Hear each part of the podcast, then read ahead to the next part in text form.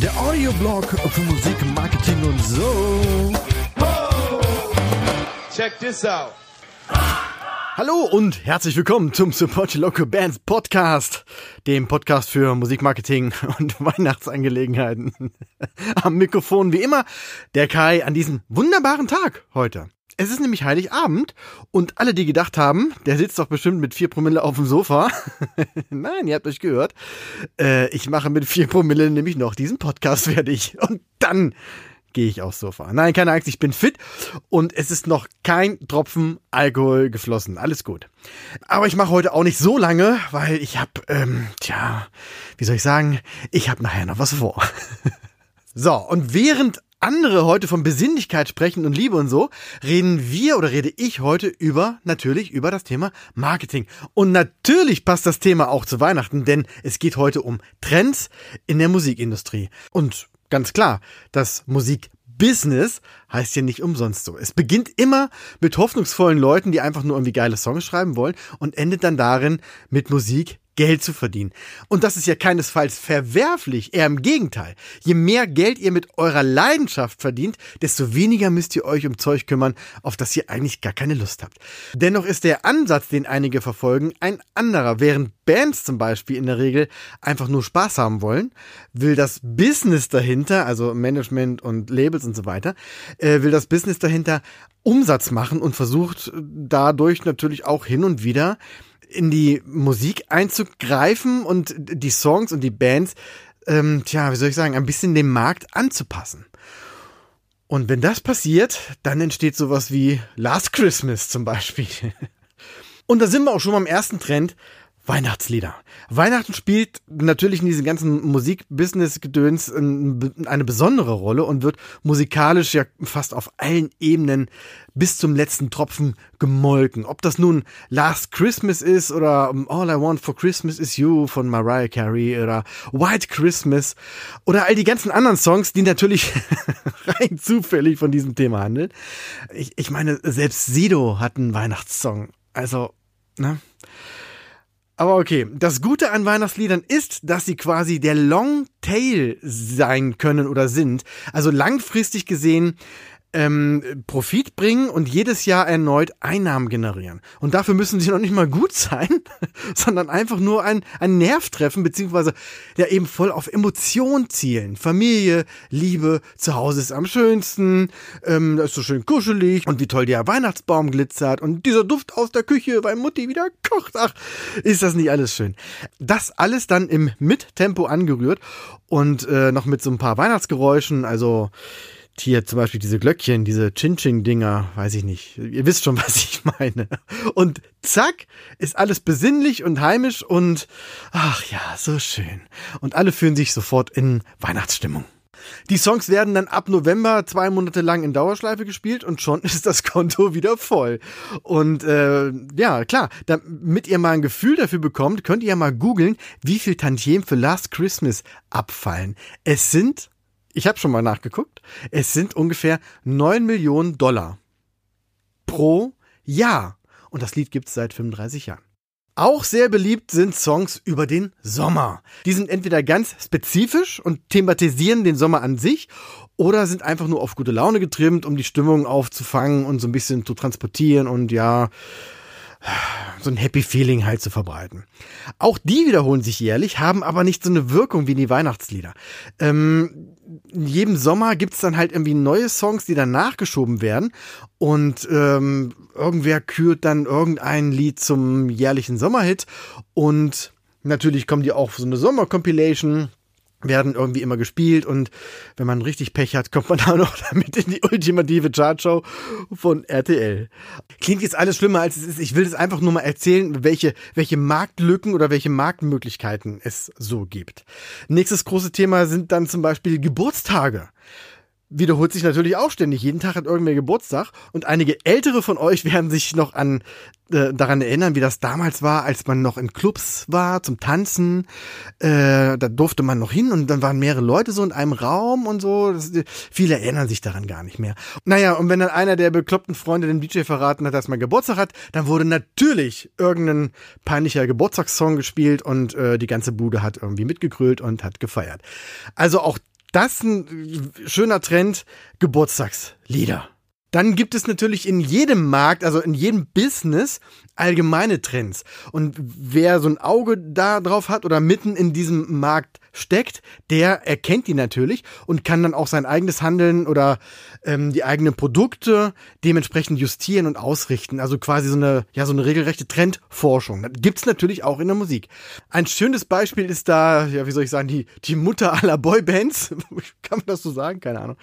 Ähm, und damit meine ich jetzt nicht die Beatles, sondern Take That natürlich. Ob das jetzt die ersten waren, weiß ich gar nicht. Aber damals hat zumindest irgendeiner so ein Gespür dafür gehabt, was im Musikmarkt erfolgreich sein, könnte und hat dann entsprechende Weichen gestellt. Daraus ist dann so eine riesige Welle an gecasteten Bands irgendwie entstanden, die dann mit, mit durchproduzierten Songs äh, um die Ecke kamen, äh, alle irgendwie mit so Tanzstilen durchchoreografiert und ja, von den Kompositionen und von den Texten und so weiter voll auf eine festgelegte Zielgruppe auch es abgesehen haben. Und ähm, ja, da wurde dann dieser, dieser Musikmarkt erstmal überflutet. Und ob man die nun gut fand oder nicht, die wurden so oft in Dauerschleife gespielt. Und auch wenn man die Musik an sich gar nicht so mochte, äh, bei den Älteren so von uns hat sich das wirklich so ins Gehirn gerammt, weil man damals von diesen Songs wirklich so überflutet wurde, ohne Ende. Und wenn ich jetzt sowas singen würde wie Backstreets Back, dann antworten bestimmt, weiß nicht, einige hundert von euch mit Alright, weil einfach dieser Song so getriggert im Kopf ist. Und das ist halt auch so ein, so ein Marketing-Ding. Marketing-Ding. Marketing-Ding, na klar. Ja, oder nehmt Modern Talking. Ja, ja, ich kann quasi hören, wie er mich ausbuht, aber man muss das mal aus Marketing-Sicht sehen und da zumindest anerkennen, dass es kommerziell funktioniert hat. Ob das nun gut war oder nicht, müssen wir uns nicht drüber unterhalten und auch nicht streiten. Es ist ganz klar nicht gut. Ähm, aber es hat halt irgendwie, irgendwie funktioniert. Und ähm, ein anderes Beispiel, nicht ganz so drastisch, mit denen kann man sich eher arrangieren, sind die Fantastischen Vier. Sicherlich keine gecastete Band und die sind ja auch wirklich aus ihrer Leidenschaft heraus geboren, sage ich mal, also mit dem Hip-Hop und so weiter.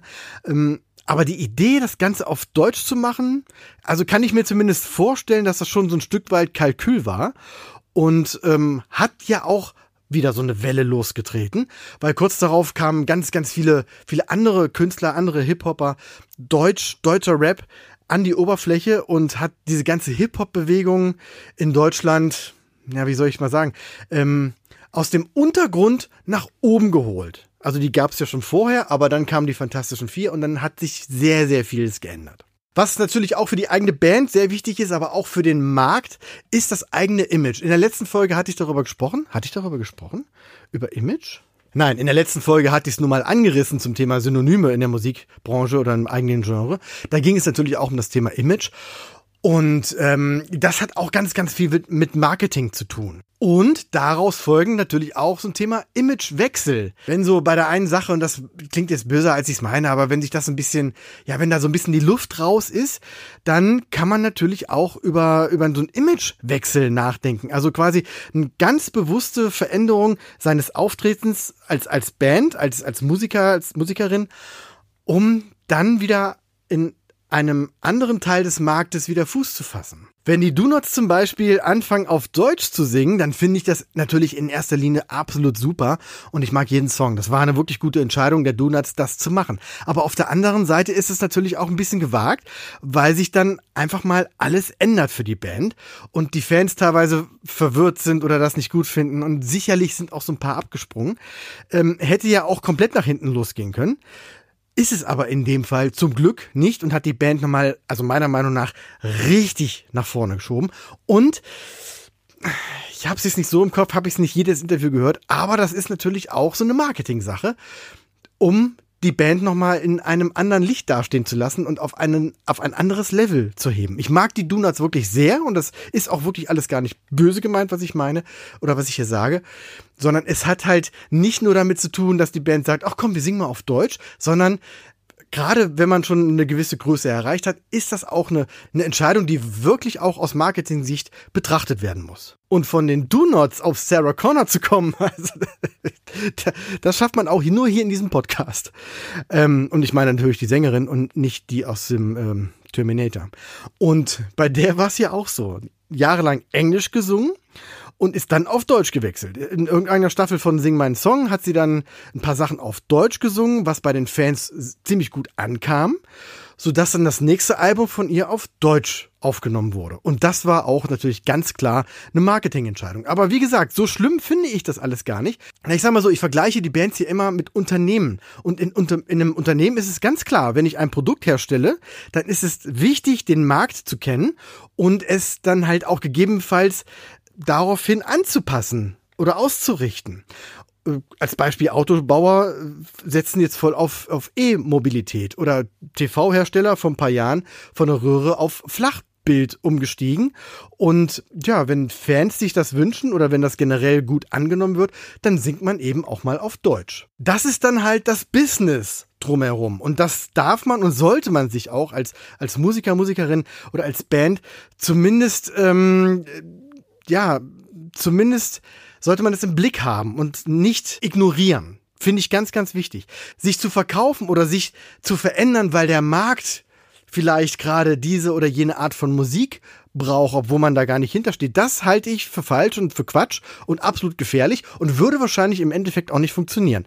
Ich rede immer von Authentizität und so weiter und das würde schnell ans Licht kommen. Aber manchmal, wenn man den Blick in eine andere Richtung lenkt. Also jetzt zum Beispiel ihr als Band nur auf eure Musik und Konzerte spielen und CDs veröffentlichen und so weiter und dann den Blick mal umschwenkt auf das Business drumherum, den Markt und irgendwelche Musiktrends, dann kann es ja auch passieren, dass man irgendwas entdeckt, was zu einem passt, auf das man aber selber nicht gekommen wäre, im Nachhinein aber genau das Ding ist, was euch nochmal so einen richtigen Push verschafft. Also als Fazit für heute, ganz klar, schreibt Weihnachtssongs auf Deutsch. Nein, Quatsch. Schaut euch in eurem Genre um und schaut euch den Markt an und findet heraus, ob es da Trends gibt, die ja vielleicht sogar beachtenswert sind. Kann ja auch sein, dass ihr was entdeckt und das ist überhaupt gar nichts für euch und totaler Schrott. Dann, ja, dann wisst ihr das wenigstens. Gleicht das aber trotzdem mit eurem aktuellen Stand ab und auch den Zielen, die ihr habt und schaut, ja, schaut einfach mal, inwieweit ihr euch davon also positiv beeinflussen lassen könnt oder euch vielleicht sogar neu ausrichten könnt. Also Thema erst Englisch gesungen, dann Deutsch. Äh, Thema erst poppig gewesen, aber man fühlte sich schon so ein bisschen rockiger und ja, da ist jetzt ein Trend zum Thema Rockmusik und so. Da hauen wir dann mal in die Kerbe. Klingt alles so ein bisschen, wenn ich so erzähle, klingt alles ein bisschen sehr mechanisch und es hat wenig mit Leidenschaft zu tun, ist es aber nicht. Also wie gesagt, es kann ja auch was auslösen, was ihr vorher vielleicht gar nicht, gar nicht selber so gesehen und bemerkt habt. Und dann halt auch ganz wichtig, nicht zwanghaft diesen Markt oder diesen Trend bedienen, um euch zu verkaufen, sondern euch, wie gesagt, inspirieren zu lassen, um mal was auszuprobieren, um was zu entdecken und einfach mal gucken, ob diese eine Kurve, ob diese Weiche vielleicht nicht sogar in eine Richtung führt, die euch nochmal ein Stück weiter bringt als der eigentlich geplante Weg. So, und mein Weg geht jetzt Richtung Glühwein. und jetzt wird die Weihnachtsmütze aufgesetzt und dann ist hier erstmal Heiligabend. Schön, gemütlich und sotto voce. Ich wünsche euch trotz der aktuellen Situation wirklich schöne, schöne Weihnachtstage und dass ihr Zeit findet, das ja sehr skurrile Jahr auch so ein bisschen zu verdauen und zur Ruhe zu kommen und natürlich ähm, alle Podcast-Episoden aufzuholen. Vielen Dank fürs Zuhören und bis bald. One, two, three. Oh yeah. Weitere Infos findet ihr auf www.syf.de. Check this out.